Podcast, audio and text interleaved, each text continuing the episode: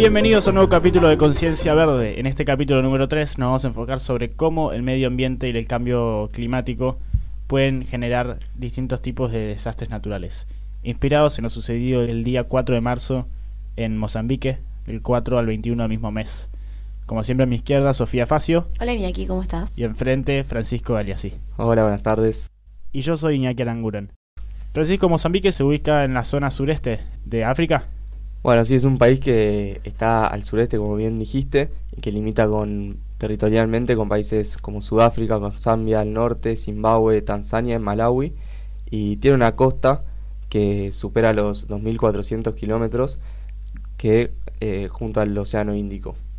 Y digamos, enfrente, para entenderlo de una mejor manera, eh, tiene a, Madagascar. El idioma oficial es portugués porque fueron colonia portuguesa hasta obtener su independencia en 1975, pero a partir de ahí sufrieron una extensa guerra civil hasta 1992. Por eso se habla de que es un país relativamente nuevo y para sus casi 800.000 kilómetros cuadrados de, territorio tiene a, tan solo 21 millones de personas. Eh, la mitad, por ejemplo, de nuestro país, Argentina. Entonces es un contexto muy duro lo que vive la gente en cuanto a económicamente, solo vive con menos de 2 dólares por día y la esperanza de vida es alrededor de 60 años. Francisco es nuestro especialista hoy, porque él, él fue dos años seguidos a construir casas, ¿o no, Francisco? Así es, estuve dos años seguidos junto a la organización Somos el Mundo, viviendo junto a, comunidades rurales en Mozambique. Sofía, ¿cómo, ¿cómo se forma un ciclón exactamente? Bueno, un ciclón es como un huracán o como un tifón, también se lo puede llamar, pero la diferencia está en el lugar en el que, en el que se produce. Para que se forme un ciclón, que es un sistema atmosférico cuya, cuyo viento circula en dirección ciclónica justamente, eh, tiene que haber una temperatura en el mar superior a los 26 grados centígrados, tiene que haber vientos eh, débiles pero a altos niveles y eh, nubes de tormenta que se encuentren en bajas presiones. Entonces, ante esto, ante estas condiciones se puede formar un ciclón. Como decía recién Francisco, Mozambique puede llegar a tener ciclones por la ubicación que tiene en Mozambique, pero debido a las consecuencias graves climáticas que están ocurriendo en estos últimos tiempos, estos últimos años, este ciclón fue uno de los más graves de la historia. ¿Y por qué decimos que de forma directa o indirecta el calentamiento global es culpable de estos, de estos desastres naturales? Eh, en realidad no podemos asegurar que de los eventos que están sucediendo más intensos y frecuentes como las sequías, las inundaciones o los grandes incendios que de los que tanto escuchamos hablar. Eh, Mozambique justamente está tercero en la lista de los países africanos más vulnerables a los desastres relacionados con el clima, detrás de Somalia y Madagascar, según el Servicio Global para la Reducción y Recuperación de Desastres. Eh, y es por eso que el ciclón Idai fue el que perjudicó a Mozambique, eh, pero no podemos asegurar de facto que es una consecuencia directa pero porque sabemos que además los últimos cuatro años fueron los años más cálidos de la historia, que los niveles de dióxido de carbono siguieron creciendo mucho durante el año pasado, y otros datos como por ejemplo que aumentaron de 2 milímetros a 3 milímetros el nivel del mar y que por ejemplo el 90% de la energía atrapada por los gases de efecto invernadero va a los océanos y que en el 2018 el contenido de calor en los océanos fue por arriba de los 2.000 metros y 700 más altos de la historia, es que podemos deducir que eh, el ciclón fue consecuencia del cambio climático, claramente. El nivel del agua creció por el deshielo, ¿o no? Exactamente, el calentamiento global produce el deshielo y eso hace que también crezca el nivel del agua. Francisco, Mozambique suele ser un país que, que contamine, que no sea muy, muy amigo de, del cuidado ambiental. Sí, pero eso no tiene impacto directo en este tipo de desastres naturales porque es un país que no, no está entre los primeros en producir contaminación, sino que hoy se, se está comenzando a hablar de cómo eh, los países de primer mundo, por más desarrollados que sean, están produciendo un, alto nivel de contaminación que afecta a países en subdesarrollo como Mozambique. Hay una imagen muy clara que el, sur, el hemisferio sur se está prendiendo fuego y en el norte eh, están viviendo como muy tranquilos. Se está viviendo a costa de una parte del planeta. Hay un estudio que se armó que dice que si todas las personas en el mundo quieren vivir como un americano promedio, hoy necesitaríamos dos planetas y bueno, solo tenemos uno. Entonces se habla de cómo países como Estados Unidos, que recientemente se fue del Acuerdo de París, o India o China, están viviendo a costa de estos desastres naturales. Qué injusto, ¿no? Que países que no tienen nada que ver con, con el descuidado del medio ambiente sean estén expuestos a, a las consecuencias del calentamiento global.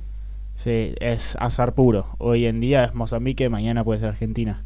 Entonces hay que cuidar. ¿Qué tan grande fue esta tragedia, Sofía? Bueno, se estima que hubo 500 muertos, eh, más de 1.000 heridos, eh, 114.000 personas fueron desplazadas y por el momento 800.000 personas se vieron afectadas. Hay alrededor de 400.000 niños perdidos, eh, además de que hubo un brote de cólera en la ciudad de Beira y en sus alrededores y fue una se considera que fue una de las peores catástrofes del hemisferio, del hemisferio sur. ¿Cuáles son las organizaciones que están hoy en día ahí ayudando con esto, Francisco? Bueno, a partir de, del ciclón y de todos las, los efectos secundarios que tiene, como por ejemplo hubo un brote de cólera, la gente se está muriendo de diarrea por el agua que está, que está ingiriendo, que está totalmente contaminada. Aparecieron organizaciones, bueno, como UNICEF, que empezó a, a hacer carpas para empezar a tratar a los niños y llevó casi un millón de, de vacunas de cólera. Tenemos a, la, a Médicos Sin Fronteras, que fue a relevar cómo estaba la situación para ver cómo poder ayudar. Tenemos a Fundación Ahora que comenzó a hacer un llamado a la comunidad y a solidarizarse con la situación para juntar plata que permita poner en funcionamiento nuevamente al Hospital Central de Beira, que está sin, sin abastecimiento, sin médicos, sin electricidad, está totalmente desbordado, así que necesita funcionar nuevamente. Tenemos a la Organización Médicos del Mundo, que está brindando atención médica y sanitaria para las más de 10.000 personas que quedaron atrapadas en la región de Beira. Sí, tenemos que recordar que todas estas medidas que se están tomando son a partir de lo que produce instantáneamente un ciclón. Cuando está por pasar un ciclón o cuando pasa, eh, se tienen que cortar las comunicaciones tanto por tierra como aéreas, se corta la electricidad porque puede hacer cortocircuito con cualquier tipo de agua, se inunda todo, entonces las eh, el agua potable es el agua que está, que trae tierra, trae basura y un montón de cosas que afectan directamente a la población local. Nos pudimos contactar con una persona que puede describir lo que es vivir un ciclón desde adentro. Su nombre es Guido y hoy en día sigue atrapado en Mozambique. Yo no sabía avisarle a mi vieja porque estas cosas, viste cómo son. Pero dije, y lo que va a pasar es va a caer el ciclón y seguramente me quede incomunicado. Así que le dije, mira, vieja, va a venir un ciclón, pero voy a estar bien.